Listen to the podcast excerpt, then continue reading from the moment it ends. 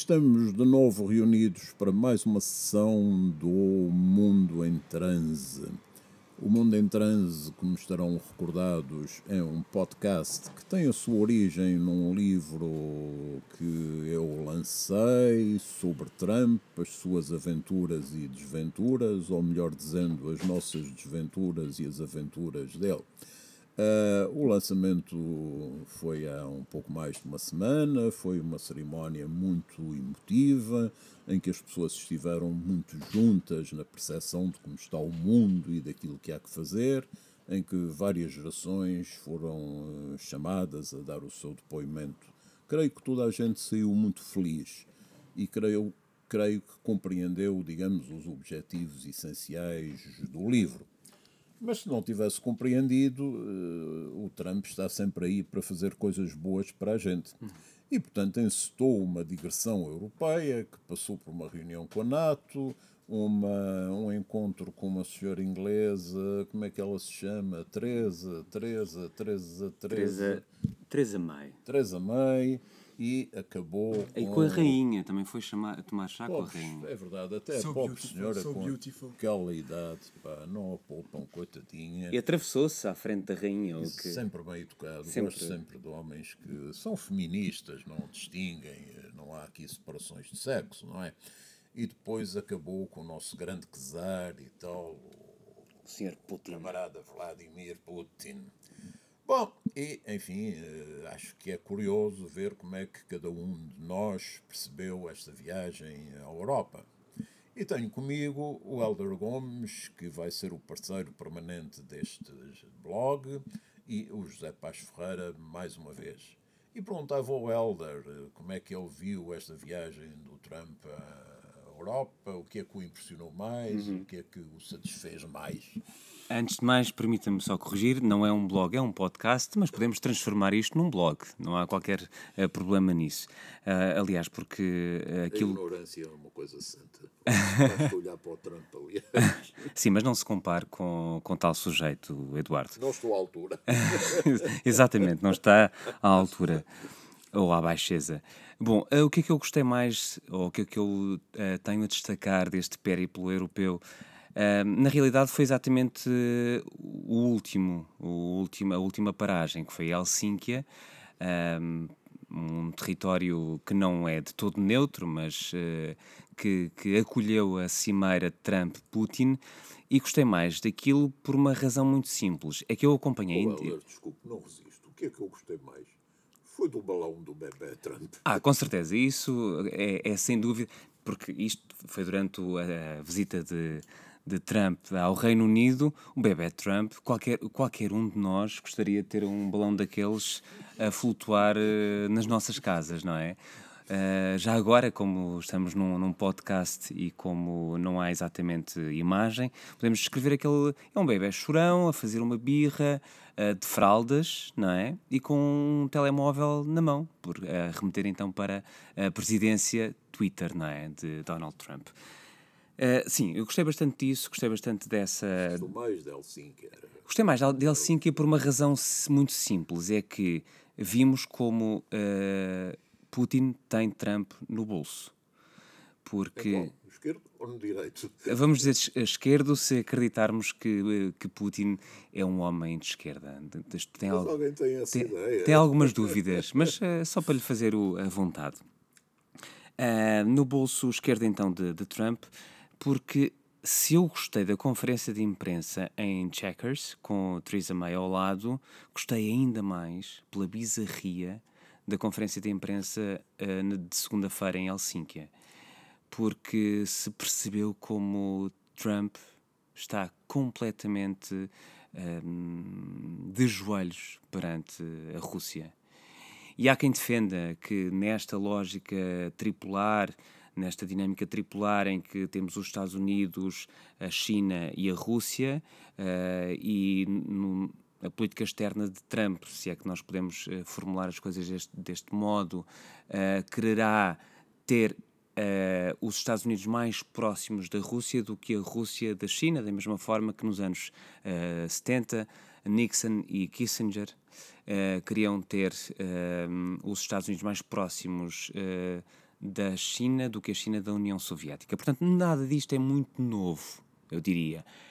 Uh, agora, o que é novo é uma tentativa de aliança com a Rússia. Uma tentativa de aliança de dois homens que eu diria são infrequentáveis. E porquê é que eu gostei e porquê é que eu destaco deste périplo europeu a Cimeira de Helsínquia? Porque houve reações muito, muito graves, incluindo da parte dos republicanos, que finalmente falaram de uma forma assertiva, falaram de uma forma apontando o dedo a Trump, porque, uh, apesar de tudo, confiar mais na palavra de Putin do que naquilo que os serviços de informação uh, norte-americanos revelaram três dias antes, é grave. E tu, José, o que é que achaste melhor nisso? É curioso que o Heller acabe com este ponto, porque também é o ponto que eu curiosamente gostaria de abordar, que é o que aconteceu durante esta viagem, obviamente, pronto, houve este aspecto do Putin que foi muito impressionante, houve as reuniões, ele passar à frente da rainha e etc. Mas a coisa que mais de facto me impressionou, desculpem a minha ingenuidade, foi a distorção, a distorção sistemática da verdade que existiu durante esta viagem. Ou seja, o Trump dizia algo, dava uma entrevista ao Sun, onde dizia que a May tinha que os processar. Sue the European Union. Depois, afinal, não tinha dito. Eram fake news. O Trump dizia algo numa conferência de imprensa e depois no resumo, que, na transcrição que, que a Casa Branca, que a Casa Branca fazia, vinha outro texto, com significados completamente diferentes. E acho que é algo que tem vindo a ser feito sistematicamente por esta administração, mas acho que é a primeira vez que é feito de forma tão clara e com consequências internas tão graves sobre um assunto que é tão, uh, tão caro, entre aspas, aos americanos, que pela primeira vez vê-se que até as pessoas que estão na bolha Trump não puderam deixar passar. Isto volta um bocado também um. Algumas. Algumas, mas repare, a Fox News, os Fox Friends, Sim, os- sim, é até, os, até os programas que ele vê têm, entre aspas, batido nele. Isto, de certa Houve forma, aquela fantástica entrevista de um jornalista da Fox News ao Putin, que estava fora dele com a ideia que estava a ser entrevistado pela Fox News e que não o tratavam como, como lacaios deviam tratar o patrão. pá. Claro. Não, não, não, tem toda a razão. E, portanto, o que de facto a mim me interessa é quais é que vão ser as consequências internas disto a longo prazo. Acho que já agora, se me puder elucidar quanto a isso, quer dizer, acho que não pode, mas se me puder pelo menos dar a sua, a sua, a sua adivinha, que é quais é vão ser as consequências internas disto, porque é a primeira vez em que eu de facto vejo haver uma, uma reação quase unânime nos Estados Unidos contra o Trump. Sobretudo tendo em conta que haverá eleições intercalares em novembro e se esta, este destratar de, de Trump em relação aos serviços de informação norte-americanos, que ele depois, entretanto, viria a emendar a mão, como sempre faz, mas se terá alguma influência ahm, na, na configuração das eleições intercalares de novembro. Sabem, eh, para mim uma coisa que é muito impressionante é encontrar-me na missão que nunca pensei que me viria a encontrar de defender a CIA e o FBI. Sim, que não são propriamente instituições que tivessem a nossa simpatia no passado. Verdade. Estamos a olhar agora para eles como respeitáveis e leais cidadãos eh, entregues a um bandalho que procura destruir totalmente eh, um poder eh, de defesa do seu Estado. Aliás, não é- nós vimos, se me permite a interrupção, nós vimos, vi, vemos-nos neste momento ah, na situação bizarra de nos colocarmos de lado de li- antigos presidentes dos Estados Unidos que considerávamos à época abjetos. Porque, por comparação, ah, até ficam melhor na fotografia. Mal sabíamos nós o que Exatamente. vinha aí, não é? E sobretudo, enfim, eh, eu que não sou propriamente um patrioteiro, Não a é? palavra traição, eh, que foi muito usada por estes dias nos Estados Unidos, a mim faz-me todo o sentido. O que ele fez foi uma traição ao país dele. Ao ir dizer que, não, não, os meus dizem isto, mas eh, Putin disse-me o contrário, eu não tenho razão para duvidar dele. Isto é uma coisa inacreditável, ultrapassa tudo e vocês têm toda a razão quando notam a grande reação que isto provocou.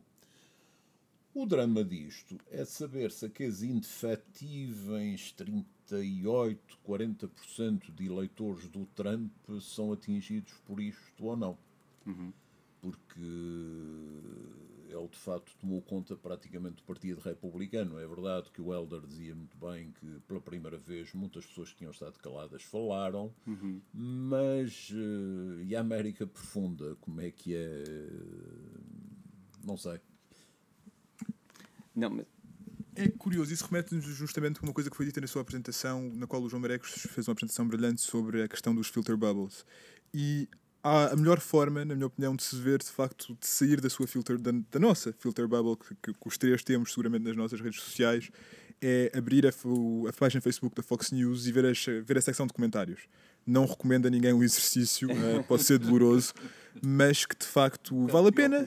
Uh, depende dos portugueses também. Há secções de comentários pouco recomendáveis. Uh, e pela primeira vez tu vês comentários negativos, muitos comentários negativos, coisa que antes de facto era muito rara, porque não, pronto, as pessoas que geralmente seguem este conteúdo não hum, como dizer, não, não, não exprimem comentários negativos a propósito do, do nosso grande líder. Querido líder. Querido líder. Um, eu, eu, era outro, não é?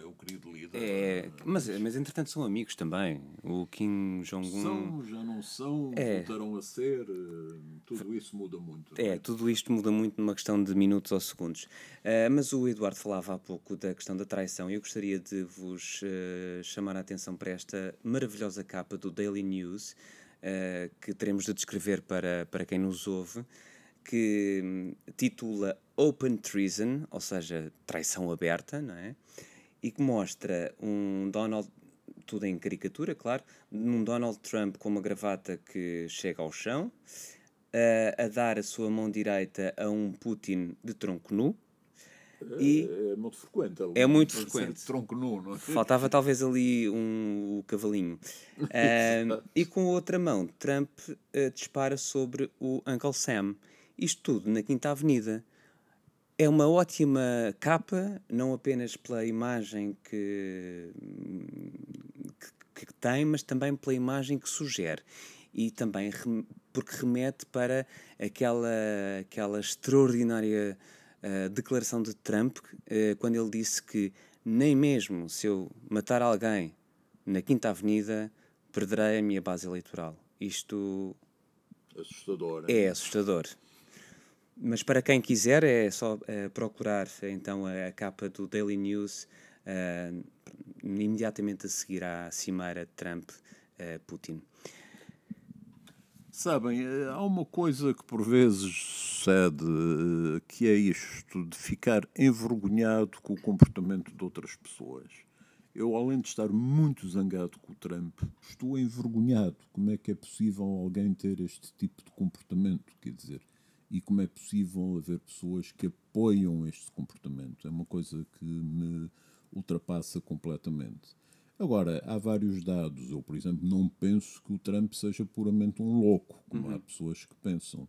No entanto, é muito crescente o número de psicanalistas e psiquiatras norte-americanos a detectarem as várias fases das várias doenças eh, que ele atinge, eh, que ele, que, que ele tem. Eh, eh, e, de facto, estes últimos movimentos são especialmente convincentes quanto a este desequilíbrio total. Uhum.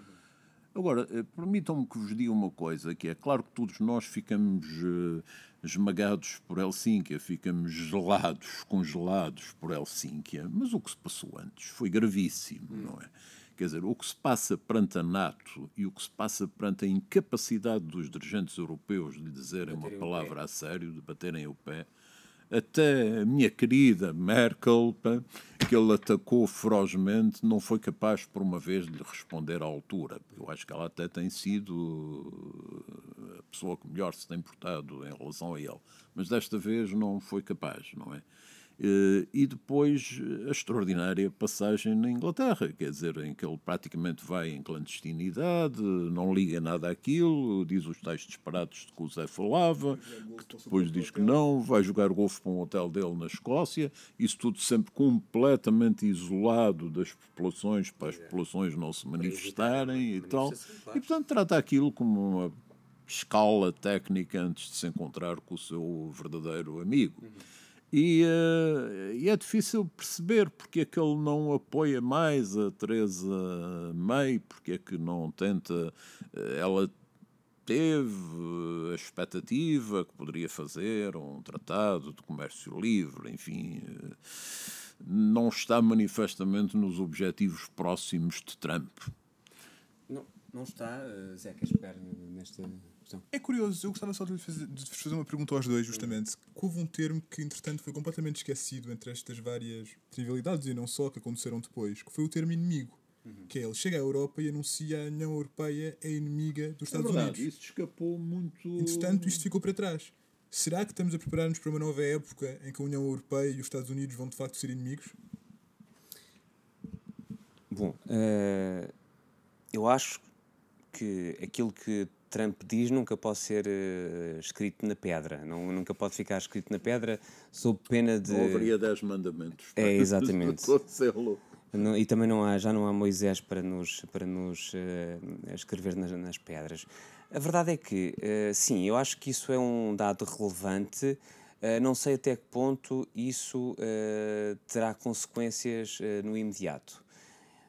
O Trump respondendo agora e tomando um bocadinho um, o fio condutor de que o, de, de que, o Eduardo um, aludia há pouco, o porque é que o Trump não tem uma melhor relação com o Theresa May? Porque na realidade, para já, ele queria ver em Downing Street o Boris Johnson, o, exatamente claro, o Boris Johnson, que daria um, um ótimo, um excelente primeiro-ministro, como e ele disse. E até um balão também bastante bonito, para mim. Tem. E além de mais, tem penteados uh, muito semelhantes uh, e tem também uma, uma visão da política que, que se toca. Mas Theresa May está neste momento numa situação em que ela, que se opunha uh, ao Brexit, uh, teve de assumir aquele caderno de encargos de, como ela diz, deliver o Brexit.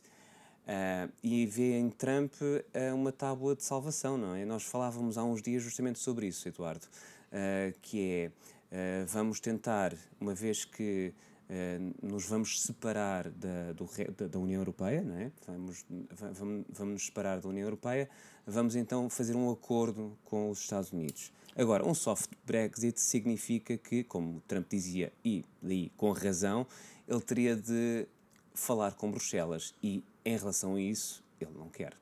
Eu fiquei muito chocado a esse propósito com uma declaração da Theresa May que disse que a relação mais antiga e mais importante da, da Inglaterra era com os Estados Unidos. Ora bem, eu cresci a pensar que era com Portugal, Exatamente. que nós éramos os aliados mais antigos e mais importantes. Mas foi uma grande decepção. Eh, estou, estou muito, muito inconsolável com isso. Não consigo perceber porque é que ela nos abandona assim, nos meu Deus, mas que já não gostam de vinho de Porto, qual é o problema com os ingleses e tal. Eh, eh, eu esperaria melhor, mas enfim, o que, é que, o que é que se há de fazer? Vivemos num mundo ingrato, tantos anos a servir os ingleses, bem, eles agora já não querem nada connosco.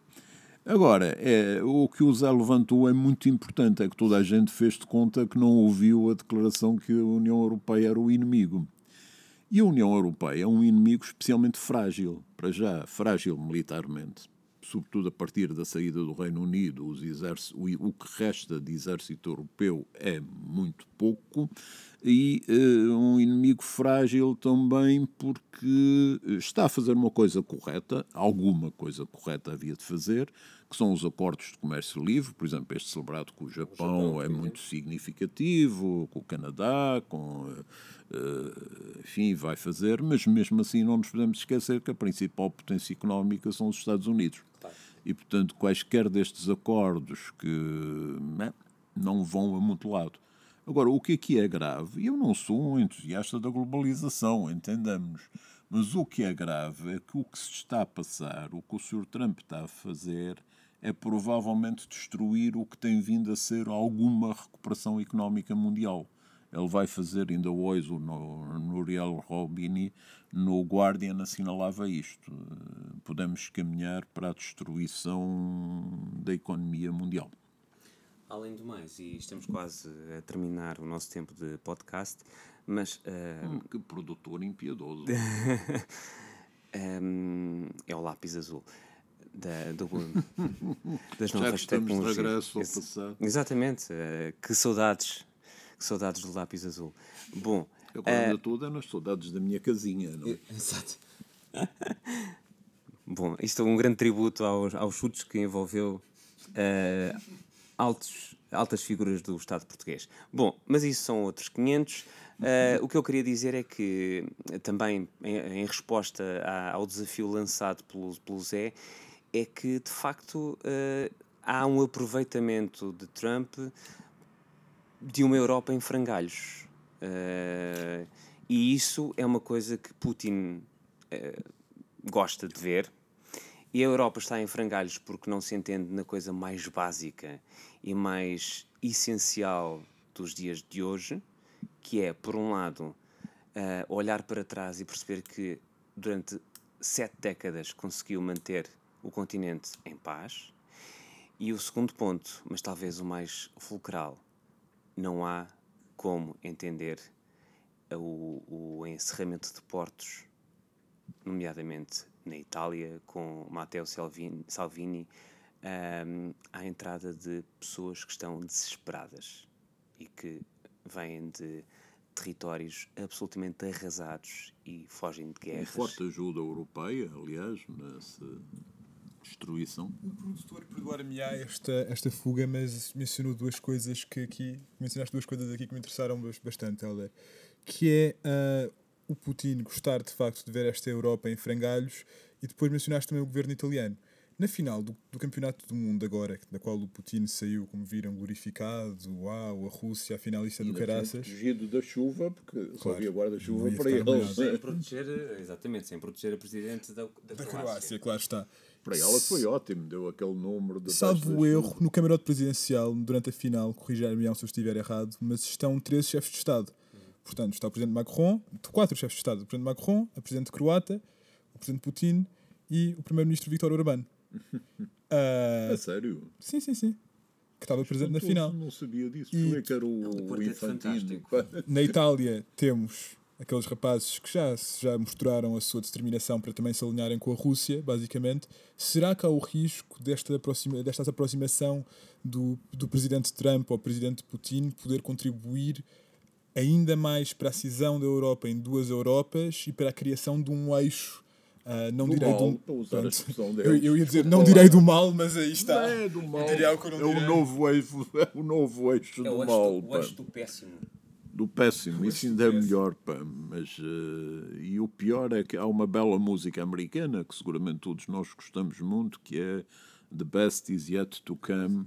Neste momento, o risco é The Worst Is Yet to Come. Por muito que possamos brincar, aligerar, a verdade é que este assunto é muito grave, é muito sério e por isto vamos continuar aqui a trabalhar. Uh, com todas as nossas forças para lutar contra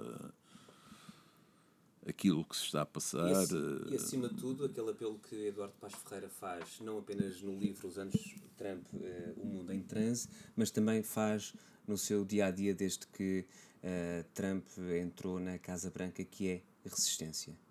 Isso é, acima de tudo, aquilo em que nos devemos focar eh, no, no dia a dia. Vamos tentar fazer isto uma coisa semanal, não é? Ou não estamos em condições Para ainda a semana estamos juntos outra vez. Estamos juntos. Depois poderá haver uma pausa eh, que iremos a banhos, banhos a menos então. que a atualidade trampiana justifique um regresso. Ah, isso é uma ameaça muito provável. É. então até à próxima. Foi um prazer uh, estrear-me aqui neste belíssimo podcast. Até breve. Até breve, meninos.